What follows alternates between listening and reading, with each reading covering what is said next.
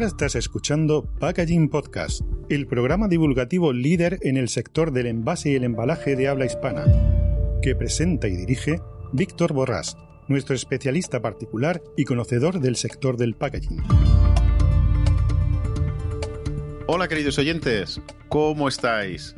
Ya sabéis que todos los martes aquí fielmente estamos en Packaging Podcast, siempre contando alguna anécdota, algún tema de actualidad o alguna que otra reflexión. Y hoy tenemos con nosotros, como otras muchas ocasiones, a nuestro amigo Guillermo Dufran. Hola. Y hoy el tema que vamos a tratar, es cierto que ya lo hablamos en una anterior ocasión, pero la verdad es que el otro día tuve una conversación con Guillermo, me enseñó la presentación que hoy vais a ver y creo que es mucho más ejemplarificadora que lo que el otro día yo os comenté. Sobre todo porque además lo estamos grabando en vídeo y os animo a ir al canal de vídeo de, Guillermo y de Packaging Podcast, donde vais a poder ver una gran cantidad de información sobre el jaleo, y perdonadme que lo diga así, en palabras llanas, que existe sobre el tema de los iconos, que yo en su día lo llamé infotoxificación en el packaging y Guillermo le ha llamado ecoglíficos. Yo creo que tanto un nombre como otro son súper descriptivos de lo que nos vamos a encontrar. Hola Guillermo, ¿cómo estás? Hola Víctor, muy bien, muchas gracias por invitarme a otro episodio de tu podcast. Bueno Guillermo, eh, hace unos días me comentaste que habías hecho una formación sobre este batiburrillo ¿eh? de iconos que aparecen en el sector del packaging y me gustaría que le contases a nuestros oyentes justamente eso, ¿no? Vamos a hacer una pequeña intro donde vamos a desplazarnos en el tiempo hacia épocas inmemorables que todos eh, conocemos, que es el mundo de los jeroglíficos en Egipto. Y a partir de ahí llegaremos hasta nuestros días viendo cómo todavía los jeroglíficos siguen existiendo. Los invito a que cuando tomen un, empaque, un envase, lo, recorran y traten de ver la cantidad de símbolos y iconografía que hay eh, para contar distintos atributos que pueden ser del producto, pero mucho tiene que ver hoy en día con la relación con el impacto ambiental o el índice de ecologías que puede llegar a tener ese envase. Si pensamos en los jeroglíficos, era un sistema gráfico visual, ¿no? Que uno lo ve y son formas que puede reconocer como elementos cotidianos, ¿no? Un pájaro, una ánfora, una serpiente, eh, una persona. Pero claramente para los egipcios tenían un significado en particular, ¿no? Les ayudaba a contar historias. Y esos, esos jeroglíficos para la, sociedad moderna que los descubrió eran una incógnita. Y se descubrieron gracias a una piedra, no sé si conocen la historia, pero es muy interesante, la piedra de la Roseta, que durante las expediciones de Napoleón en Egipto en 1799 la encontraron justamente en una localidad que se llama, cerca de una localidad que se llama Roseta, donde había un escrito, digamos, sobre piedra, tallado en piedra, en tres distintos idiomas o lenguajes gráficos, ¿no? Uno de ellos eran los jeroglíficos y los otros dos eran otras, otras lenguas de las cuales se conocía solamente una. O sea que gracias al conocimiento de una de esas lenguas se decodificó la segunda y gracias a esa decodificación de la segunda se lograron decodificar los jeroglíficos para entender qué representaban.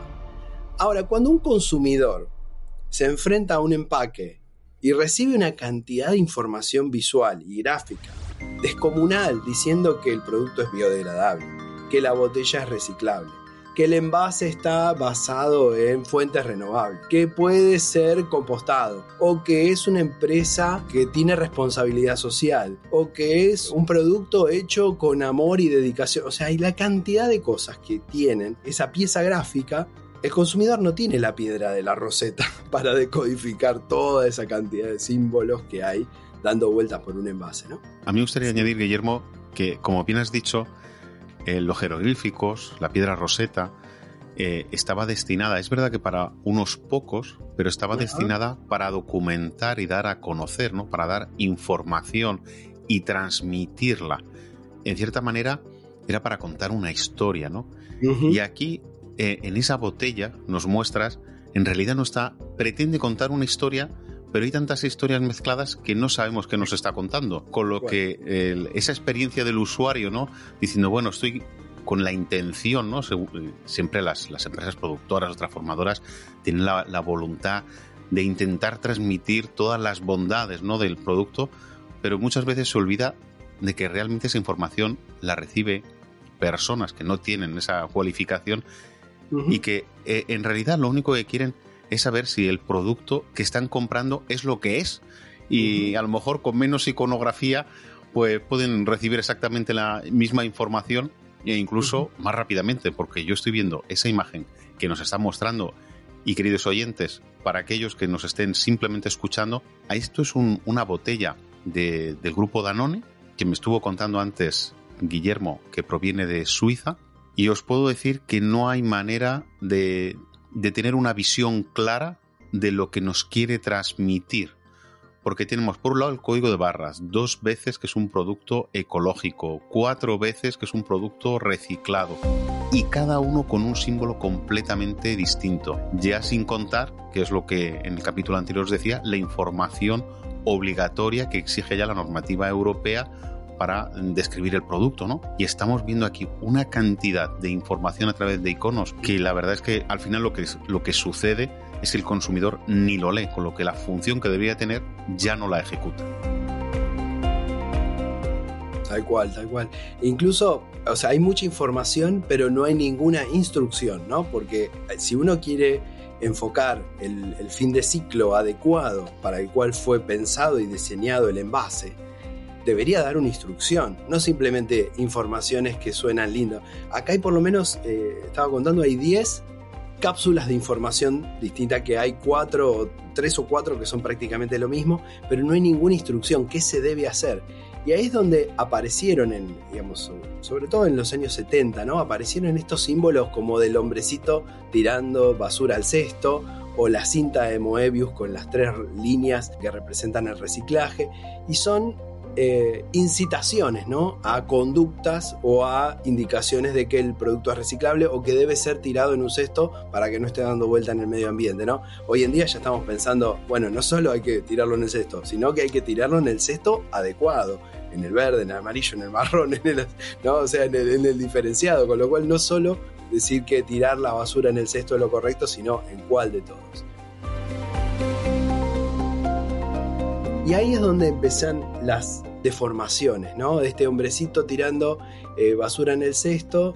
Bueno, en España se hizo muy famoso y casi se estandarizó el hombrecito tirando la botella en el contenedor que tiene el círculo este para, arrojar la botella y que puede ser reciclable y que tiene una, una secuencia de flechas en forma triangular que es distinta a la del símbolo de reciclaje este universal o tradicional al que estamos acostumbrados que viene en realidad de la historia de un estudiante, en los años 70, que para celebrar el Día de la Tierra, una empresa que es fabricante de cajas de cartón pidió crear un símbolo que representara el reciclaje. ¿no?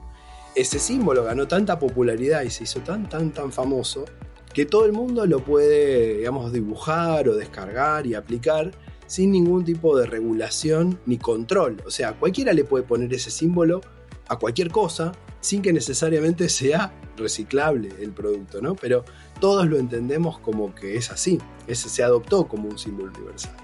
Y algunos incluso le colocan un, número dentro de ese triángulo de la cinta de Moebius con un porcentaje que indicaría la cantidad de material reciclado que contiene ese, ese envase o ese material. Pero si tiene este símbolo en las tres flechas, además esos materiales reciclados deberían ser reciclables. ¿no? Porque no es solamente que pongamos cuánto tiene de reciclado, porque si ponemos ese símbolo, todos tácitamente entendemos que es reciclable, ¿no? Y ahí genera problemas, porque muchas marcas pretenden adueñarse de ese símbolo y crear su propia versión, ¿no? Tienen esa eh, predisposición a querer crear una gráfica propietaria, ¿no? Cuando en realidad si cada marca empieza a usar el símbolo que, se le ocurra, Después el consumidor toma un envase que es, por ejemplo, de PET de una marca y tiene un símbolo y le incita a reciclarlo de alguna forma. Y después toma un producto de otra marca que es idéntico al otro y tiene otro símbolo Entonces, y cuando el comportamiento o el fin de ciclo de los dos envases debería ser el mismo, cada marca lo cuenta de una forma distinta, ¿no? Y ahí yo creo empiezan los problemas de la instrucción, ¿no? ¿Cuál es la instrucción clara que les queremos dar al consumidor? ¿Cuál es el fin de ciclo de ese envase, de ese material? Y, si realmente no tiene ninguna posibilidad de fin de ciclo, creo que lo mejor es la honestidad, ¿no? Todos van a decir, no, yo no me quiero tirar el, tiro en el pie, porque si me envase, por ejemplo, ¿no? Como los flexibles multilaminados, ¿no? Eh, si mi envase no es reciclable, el de toda mi competencia tampoco es reciclable. Entonces todos tendríamos que decir que este envase no es reciclable y que hay que tirarlo al cesto de los residuos o al, relleno sanitario en el mejor de los casos, y nadie lo quiere decir, ¿no? Pero bueno, también hay una cuestión ahí de, ética y quizás de obligaciones que deberían haber para, para que la información sea clara y sea, digamos, sea precisa también, ¿no? Porque ahí está los términos ambiguos, ¿no?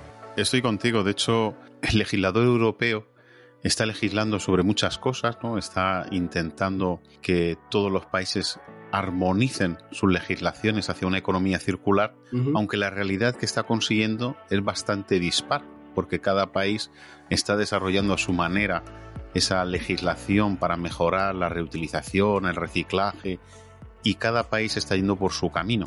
Es decir, que la labor del legislador, que debe ser la de uniformizar y la debe ser de armonizar y que yo creo que uno de los puntos que debería hacer es justamente eso que tú has comentado. Es empezar a poner en la misma autopista todos los iconos para que al final el consumidor reciba la información veraz que hace falta. No lo que está intentando hacer es vía por lo menos en España, ¿eh? porque de hecho, no sé si sabes que desde ayer, ayer se aprobó en, en el Consejo de Ministros se aprobó el nuevo impuesto al, plástico, que en realidad no va a tener ninguna utilidad, simplemente pues grabar y que el consumidor pague, porque todo lo demás no tiene ningún, ningún sentido. Así es que aquí le doy una hondanada a si tengo la suerte, que no lo creo, que exista algún político entre nuestros oyentes, pues que tengan en cuenta que esa es la función del legislador, uniformizar y dar sentido a algo que no lo tiene, como es el caso. Bueno, uno de los intentos de, digamos, de unificar información y clarificar la información para reciclaje fue la, esta iniciativa de la industria del plástico de, poner el número de resina dentro de un triangulito que casualmente tiene tres flechitas, ¿no? Y da la idea de que es reciclable, que todo lo que esté dentro de un triángulo que tiene tres flechitas es reciclable. Que quizás técnicamente, ¿no? Desde, lo, desde la labor científica y, digamos, y de, producción sea viable reciclar, la realidad es que no siempre se puede por una cuestión o tecnológica, de disponibilidad o comercial, porque simplemente no hay interés o es difícil el acopio o el transporte. ¿no? He escuchado esos numeritos dentro de ese triángulo, que en realidad indica el tipo de resina plástica que está utilizada, del 1 al 6, ¿no? es el 1, el 2, el 3, cada uno representa un tipo de resina plástica, y el 7 que implica montones de otras que pueden ser mezclas o cualquier otra cosa, con lo cual el 7 que esté entre tres flechitas, eh, lo más probable es que nunca sea reciclado nada de eso porque no se sabe ni siquiera qué es. Bueno, esos números me han llegado a preguntar o a sugerir que era la cantidad de veces que se podía reciclar ese material o la cantidad de veces que había sido reciclado. Imagínate, ¿no? Tener una, entre flechitas 7 y decir, ¡ay, qué bárbaro! Este material se puede reciclar 7 veces o fue 7 veces reciclado. No nos pone todo de buen humor. Y la realidad es que no es así, ahí corre mucho, creo yo, la, el tema de la falta de información que hay y también la falta de criterios de conocimiento para entender técnicamente realmente que, de qué están hechos los envases. A mí me ha tocado preguntarle a muchísimas empresas, eh, sobre todo bueno, los equipos de marketing, que son los que trabajan más con la parte del diseño, cuál es el material que, con el que está hecho el, el envase del producto y no te lo saben responder. Y a veces hasta, hasta hay que ir al fabricante del material, ni siquiera el impresor. Bueno, el impresor sí lo, lo vas a ver, pero lo tienen que ir averiguando en distintos escalafones de la empresa, porque nadie sabe de qué está hecho. Eh, o te dicen, bueno, creo, creo, que es polipropileno, sí, pero además tiene una capa de polietileno por, por el sellado, por la barrera y tiene otra cosa. Y ahí hay que ahondar en esas informaciones porque como comunicadores nosotros, los diseñadores gráficos de packaging, deberíamos incitar, por ejemplo, a la comunicación de, estos materiales, a ser transparentes. Claramente es una decisión corporativa, ¿no? pero desde la parte como comunicadores podemos eh, incitar a, decir, expongamos claramente qué tiene. No es un trabajo fácil, te digo que cuesta bastante, pero si hay voluntad se puede hacer. De hecho, nosotros lo estamos aplicando con desarrollos incluso de marca propia, o sea, de marcas blancas, que tienen infinidad de desarrollos, infinidad de, de distintos productores y elaboradores. Y sin embargo se toma la molestia de preguntar, consultar, que pasen la ficha técnica y también comunicarlo en el envase. Aunque todavía no tengamos una idea de fin de ciclo para todos los materiales, yo creo que esto de transparentar de qué es eh, el material e incluso desde dentro de la empresa empezar a entender de qué está compuesto el empaque para empezar a ver, podemos hacer una mejora, podemos hacer un cambio, hay chances. Si no sabemos de qué está hecho, nunca vamos a tener la oportunidad de mejorarlo. De hecho, es la primera etapa, ¿no? La primera pregunta, o una de las primeras preguntas que tenemos que hacer cuando estamos ecodiseñando. Eh, ¿De qué material es? Si es, un monomaterial o es multi, multilamínico. Y la verdad es que yo creo que las, las empresas, aunque se están actualizando, es verdad que deberían eh, realizar una formación en profundidad de toda la simbología y sobre todo de lo que significa cada uno de, esos símbolos, de qué materiales están hechos y al final tener al menos una formación básica sobre envase y embalaje, ¿no? el, empaque, porque al, al, final es algo que nos está afectando de manera indirecta a, a, todos y a todo nuestro, nuestro entorno. Incluso, ¿por qué no? Y ahí hacías tú también la, reflexión, ¿por qué esa formación no la introducimos en, las etapas básicas de formación ¿no? para nuestros hijos? No simplemente alguna formación que se está haciendo por parte de algunos colegios, no por todos, donde hablan de reciclaje y su formación básica se, centra simplemente en si esto se tira en un cubo o se tira en, en otro. Yo creo que es una formación muy importante que se debería ir haciendo en algunos países es cierto que sí se hace, sobre todo países del, norte, pero en los países del sur, y yo no sé allá en, Argentina si se realiza, pero creo que sería una formación adecuada para todos. Sí, seguro. Este, yo creo que es parte fundamental el hecho del conocimiento, ¿no? De difundir el conocimiento y la uniformidad o la unificación de, símbolos y de criterios como de alguna forma lo tratan de hacer las certificaciones. ¿no? Las certificaciones buscan estandarizar y controlar el origen de la materia prima o cómo se produce o cómo se fabrica eh, cierto producto o alimento. A veces tiene que ver con los ingredientes de, lo que, eh, de lo que está dentro del envase y a veces tiene que ver con lo que está fabricado el envase, de dónde proviene o cómo está gestionado. En ese punto las certificaciones vienen a traer una solución. Pero ¿cuál es el problema? Que hay montones de certificaciones distintas y que cambian eh, de acuerdo a los países y es lógico porque son emprendimientos en general privados, pueden ser estas ONG, pero son locales, ¿no? Tienen como esa injerencia local.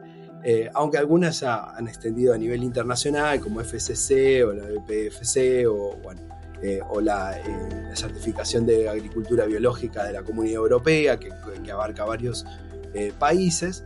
Pero, ¿qué pasa? Si uno no paga, ¿no? y hay una barrera económica o también de regional, si uno no paga, no puede obtener la certificación y tener el icono. Y este, en ese sentido está limitado a lo que también conozcan los, los mismos consumidores. Hay un caso muy particular que es el del punto verde, ese circulito que tiene dos flechas ¿no? Que dos flechas verdes, una que va para un lado, una que va para el otro. Que ese punto verde es una marca registrada que tiene presencia en muchos países de Europa y que ese, ese sello en realidad lo que significa es que el fabricante paga una contribución para que el Estado financie la recogida, clasificación y recuperación de envases en general. Ahora, tener ese sello no quiere decir que el material sea reciclable, ni que sea reciclado, ni que se vaya a reciclar. Simplemente es que la empresa pagó ese impuesto, esa contribución para que el gobierno gestione responsablemente los residuos. Entonces, el consumidor ve ese círculo y, no entiende que piensa que es reciclado, piensa que es reciclable. Incluso si ese simbolito, ese círculo, se vende a otros países fuera de, de la Comunidad Europea, por ejemplo, ya no tiene ningún sentido porque la empresa pagó por la recolección o por la gestión responsable de los residuos para Europa o para el país donde estaba ese, ese símbolo. Entonces tampoco es que tenga mucho, digamos, mucho valor para el consumidor. Sobre todo si te eres una empresa exportadora y estás exportando a medio mundo, pues la verdad, ese, ese símbolo simplemente se queda para nuestra región, ¿no? Me, refiero a región, a nuestra comunidad económica europea. Pero queda bonito, ¿no? Al final es lo que yo digo, y lo digo en plan jocoso, en plan irónico, ¿no? Eh, como queda bonito, pues vamos a dejarlo. ¿eh?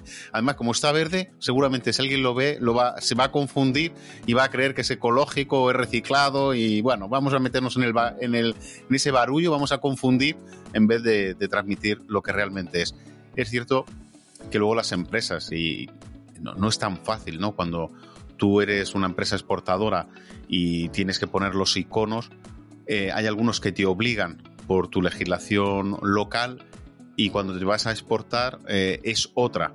Y para cada uno de los casos, pues necesitas imprimir distintos tipos de, de packaging o distintos tipos de acabado, ¿no? A lo mejor el material es el mismo, pero la impresión exterior es distinta. Y eso hace que los costos pues sean realmente altos y sucede lo que contabas, la foto que hemos enseñado al principio, ¿no? Donde una botella, pues es un jaleo y no sabemos realmente lo que está transmitiendo. Sí, una de las iniciativas que, de, armonización y de certificación que parecen más prometedoras son como las de How to Recycle en Estados Unidos, donde aplican eh, el icono de la cinta de Moebius del reciclable para identificar cada material, tanto del producto como del envase, si es reciclable o no es reciclable y qué tipo de materiales. Por ejemplo, eh, ponen la caja es de papel y es reciclable. El insert de adentro o la cuna es de, es de poliestireno y no es reciclable, entonces lo ponen tachado. Después tiene un envoltorio que es de papel, que es reciclable. Después que tiene un recubrimiento de una bolsa plástica que es reciclable, pero solamente en, por ejemplo, en los buzones que hay en las tiendas donde el consumidor puede ir y depositar eh, ese, material plástico. Entonces, de esa forma, la, caja, el envase, tiene distintos iconos que van indicando qué parte de ese envase y de ese producto son reciclables, no son reciclables y le, dan información valiosa e instrucción al, consumidor. Lo que tiene de complicado es que esta certificación varía de acuerdo a cada región, a cada estado. En Estados Unidos sabemos que cada, cada estado es un país distinto, más o menos, por la, porque tienen hasta legislaciones y cosas distintas. Entonces, eso tiene que estar eh, controlado localmente. Entonces, por una empresa que, que vende en todos los estados es muy complicado poder dar información unificada diciendo, bueno, en este estado este material es reciclable, pero en, otro estado no, bueno, ahí se complica un poco. Pero sí me parece bien la idea de la instrucción, de darle información. Primero decirle al consumidor qué parte, eh, qué tipo de material es cada parte del envase, por ejemplo, la tapa es de tal material, la etiqueta es de tal otro, el, frasco es de vidrio, la botella es de PET, pero la etiqueta es de polietileno o de polipropileno, y el tapón es de eh, polietileno de alta densidad. Entonces, y, a este se recicla, este se recicla junto con este, este, este se tira a la basura porque no se puede hacer nada. Bueno, toda esa información creo que es valiosa también. Los de How to Recycle en Estados Unidos no son los únicos, ¿no? OPRL, eh, la OPRL en, en, Reino Unido también creó un sistema muchísimo más simple. Es, o es reciclable o no es reciclable. Si es reciclable quiere decir que el 75% o más de los municipios lo recogen y lo reciclan y si no es reciclable es que el menos, menos del 50% lo hacen. Lo hacen como mucho más básico y simple. Lo que tiene de malo, digamos, es que el envase dice es reciclable o no es reciclable y se refiere a todo el envase por más que esté compuesto por distintos tipos de material. Eh, y también hay uno en, en Australia, del APCO, que es bastante parecido al de How to Recycle en Estados Unidos, que también dice la caja es de cartón y es reciclable. La bandejita, por ejemplo, es de PET y tendrías que chequear localmente si es reciclable.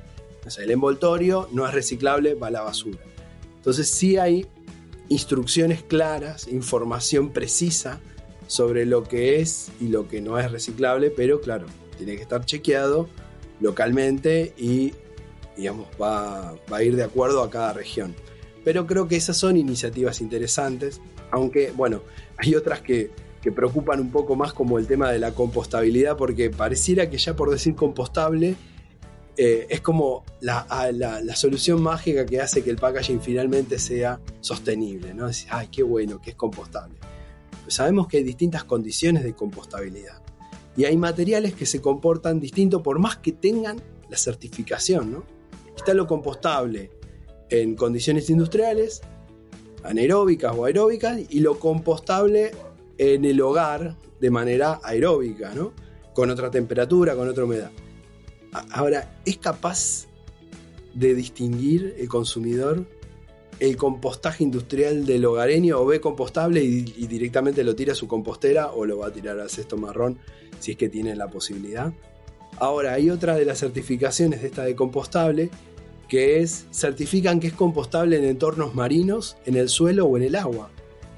Y de alguna forma, creo yo, están como habilitando la opción a, bueno, tirémoslo al mar, disolvámoslo en agua y bueno, total los pececitos se lo comen y les va a gustar, ¿no? O sea, creo que esas incitaciones a, actuar libremente en el entorno natural me parece, me dan un poco de miedo, ¿no?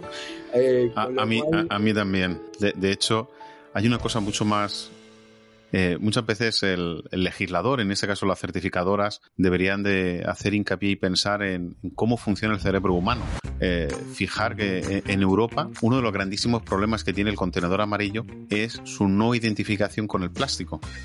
Porque desde un inicio se inició la actividad de, los, de la separación por tipo de materiales primero se empezó, bueno, estaba el cubo genérico, ¿no? que aquí en España es el, el verde, Luego surgió el de, el de cristal para la retornabilidad de, las botellas y, de, sobre todo eran, eran botellas, porque ahora ya la gente pues tira todo el cristal, ¿no? Y luego apareció el cartón prácticamente al mismo tiempo. Y claro, cuando apareció el amarillo, pues el, cerebro humano, ¿eh? porque si tú le preguntas a la gente, normalmente te contesta que es para plástico. Hay otras que no, dicen, no, que son envases, que son los que tienen una mayor eh, preparación, o se han preocupado, están, o tienen una mayor preocupación por nuestro entorno.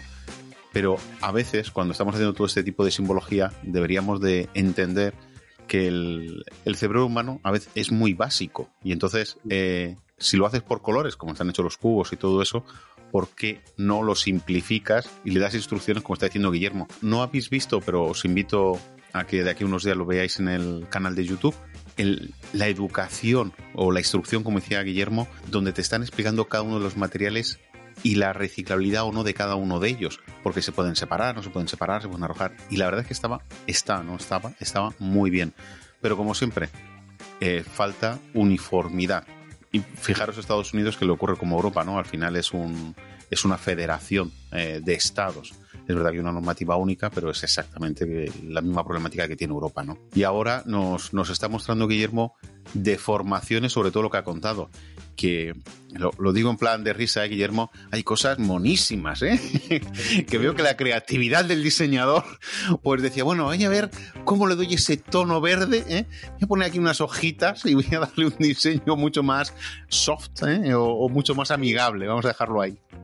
Claro, porque hay mucha, yo creo que hay más buena intención que mala intención, ¿no? Está claro. Todo el mundo tiene más ganas de que sucedan cosas o que las cosas que, quieren, que creen que son buenas, eh, sean comunicadas y te ponen dos manitos con dos hojitas, con un mundito, con hojitas verdes, eh, o con un simbolito que son tres flechitas, pero cada flechita tiene una hojita en la punta. Son todas cosas muy lindas, muy bonitas, pero ¿qué están diciendo? ¿No? O sea, que ¿Cuál es el beneficio? ¿Cuál es la, instrucción? ¿Cuál es la indicación? Eh, o también empiezan a haber combinaciones. La cinta de Moebius, esta que indica la reciclabilidad, mezclada con los números de las resinas plásticas, cuando el número de las resinas plásticas va con tres flechitas que son lineales. Eh, después, por ejemplo, esto que digan hecho con materiales reciclados y te pongan las tres flechitas, pero me estás diciendo que además el material es reciclable o no o las tres hojitas que están indicando la biodegradabilidad, cuando sabemos que, la, que lo biodegradable en sí, ¿qué nos está diciendo? ¿Que lo tiremos al, medio ambiente? Eh, ¿Que se va a biodegradar en dónde? ¿En cuánto tiempo? O sea, sabemos que la diferencia entre lo biodegradable y lo compostable es que el compostable tiene una ISO, una, una, normativa, en cuánto tiempo se tiene que transformar en biomasa.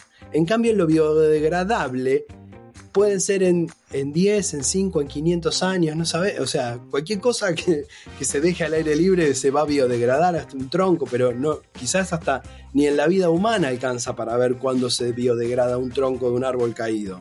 Entonces, ¿cuál es el sentido de decir que algo es biodegradable? ¿Qué, qué, tiene de positivo decir que es biodegradable? ¿no? Entonces. Eh, Lo que pasa es que hay una confusión, eh, hay una confusión con ese vocablo y, falta mucha formación. Lo único que los que estamos en el sector, pues sí que, porque nos dedicamos el día a día, sí que la conocemos, pero es verdad que la enorme generalidad de las personas desconoce esa, esa diferencia y como tú dices hay que, hay que comunicarlo. Hay un caso en, en España eh, donde está el Tidman este que, lo tira a la basura y que debe estar en colores. Y lo gracioso es que las grandes empresas de marcas blancas se olvidan de poner el color al contenedor que debe estar. Con lo que al final están poniéndolo en blanco y negro. Además no ponen si es plástico, cartón o bueno, se tiene que ir al contenedor amarillo, perdón. Ya, fíjate, hasta yo mismo me he confundido diciéndolo. El, si debe estar al contenedor eh, azul o al contenedor amarillo nada, simplemente ponen el Tinderman ahí arrojándolo a un contenedor y se olvidan del color y de realmente el destino que va, con lo que ha quedado muy bonito pero no sirve para nada. Es importante porque los colores es un atajo a la comunicación bastante eficiente, ¿no? El tema es ese, si está unificado el criterio, como lo hicieron estos los, países nórdicos, de 2017 comenzó una iniciativa en Dinamarca y crear un sistema de iconos para materiales de todo tipo de productos, desde neumáticos eh, hasta electrodomésticos eh, y envases, ¿no? Ropa también, o sea, prendas de vestir. Eh, y todo está codificado con una cromática específica para indicar en qué bote, en qué, en qué cesto hay que arrojarlo. y eso estaría armonizado para Suecia, Noruega, Islandia, Finlandia.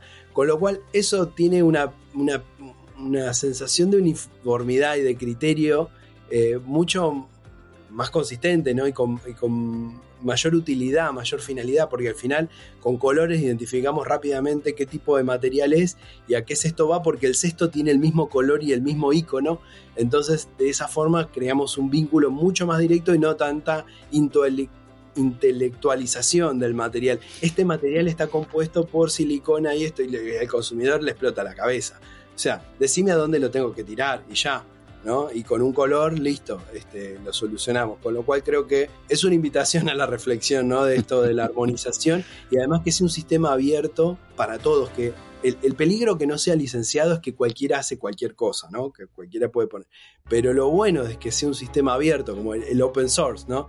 Es que está abierto a toda la comunidad y es para todos y no es solo para los que lo quieren pagar y que otra empresa haga otra certificación con otros códigos, con otro lenguaje y, sean distintos, ¿no? Porque claro, cada una va a tener su negocio y si querés tener esa certificación le tenés que pagar.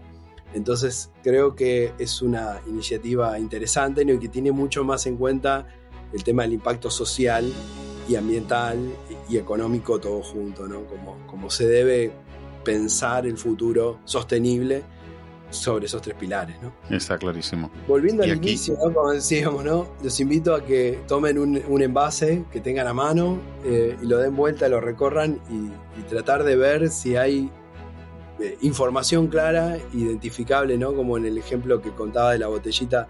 Me la trajeron justamente de Suiza, de Suiza diciendo, mira la cantidad de cosas, ¿qué es esto? ¿Qué es lo otro? Y cuando lo empecé a investigar, dije, wow, qué cantidad de información que tiene, incluso información duplicada representada de distintas formas, la misma, la misma información, pero de distintas maneras visualmente. Con lo cual creo que al contrario de lo que podría pensar la empresa diciendo vamos a comunicar todo lo bueno que estamos haciendo, en realidad están generando una confusión terrible y una sobreinformación que lo más probable es que el consumidor se estrese, ni lo mire, no entienda nada de lo que le están diciendo, o se quede con una sensación, bueno, acá comunican un montón de cosas, pero la verdad que no entiendo nada. Eh, así que creo que desde las empresas también hay que empezarlo a, tener en cuenta como un, punto clave el de la comunicación y la instrucción clara al, consumidor eh, y no solamente llenarse la boca con todas las cosas buenas que pueden estar haciendo y no lo dudo que haya la mejor buena voluntad en todo, eh, en, querer hacer las cosas bien, en querer desear tener mejores características, mejores prácticas, no lo dudo en lo, más mínimo, eh, pero sí que haya un criterio y una sinceridad y una claridad en la comunicación hacia los consumidores. Pues yo creo que con estas últimas palabras es el final perfecto del capítulo de, hoy. Y de hecho, yo os animo, queridos oyentes, tanto de, de, Guillermo como los nuestros, como los míos, de que hagáis ese ejercicio que nos ha dicho Guillermo. Oye, ir, coger un empaque, coger un envase, un embalaje e intentar identificar qué significa cada uno de los iconos. Y os animo a que lo compartáis, que lo compartáis con, nosotros, porque veréis eh, las situaciones divertidas, ¿eh? en sentido irónico, que surgen a la hora de interpretar cada uno de esos iconos. Así que os invito a que compartáis eh, con nosotros todos esos iconos que vais encontrando y que veréis que si tenéis el, el, día a día, ¿no? Cuando vamos a la compra y vamos a un supermercado y al lineal, pues simplemente con lo que nos llevamos a casa, hacerle una foto y dedicarle ahí dos minutos. Y veréis eh, la cantidad de información, entre comillas, evidentemente, que vais a, recibir. Guillermo, muchísimas gracias, un muy fuerte abrazo y como siempre ya sabes que eres muy bienvenido aquí a, a nuestro canal. Bueno, muchísimas gracias a vos, Víctor. Siempre te agradezco que fuiste el incitador a que yo empiece con mi canal de YouTube, con la entrevista que me hiciste este, allá hace unos. Ya van a ser Dos años. ¿no? Sí, de cuando saqué el primer. El, ah, el primer no, el tercer libro, este, Packaging Storytelling, y después, bueno, bueno, Packaging para salvar el planeta, que ya que está, les invito a que si les interesa el tema del packaging y la sostenibilidad, este, en mi página dufranc.com.ar se pueden encontrar mis libros y bueno, el último que fue este packaging para salvar el planeta, que fue el, que dediqué exclusivamente al tema de la sostenibilidad del envase, para bueno, plantear todas estas problemáticas que a mí me empezaban a preocupar y cómo eh, la responsabilidad de, todos, de las empresas, de los gobiernos, de los consumidores, es digamos un trabajo en conjunto que no tiene un, un camino único ni tiene fin, es un camino de toda la vida, pero creo yo estamos en una etapa donde hay un despertar de la conciencia y creo que esto hay un cambio de paradigma de hacia dónde va la industria eh, no solo la industria del empaque, sino todas las, industrias, ¿no? Cómo proceder y cómo obtener mejores prácticas y también una conciencia para, como consumidores, tener comportamientos responsables y, y, más cercanos al cuidado de la naturaleza. Así que muchísimas gracias, Víctor, un placer siempre.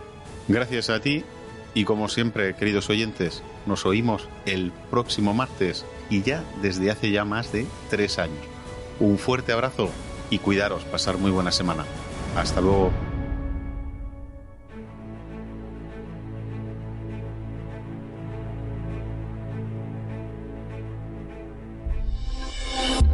Packaging Podcast te espera con más información en su página web y redes sociales con más temas de actualidad. Si te apetece participar en este programa líder en el sector del envase y el embalaje, no dudes en contactar con Víctor Borrás a través de su web packaging-podcast.com.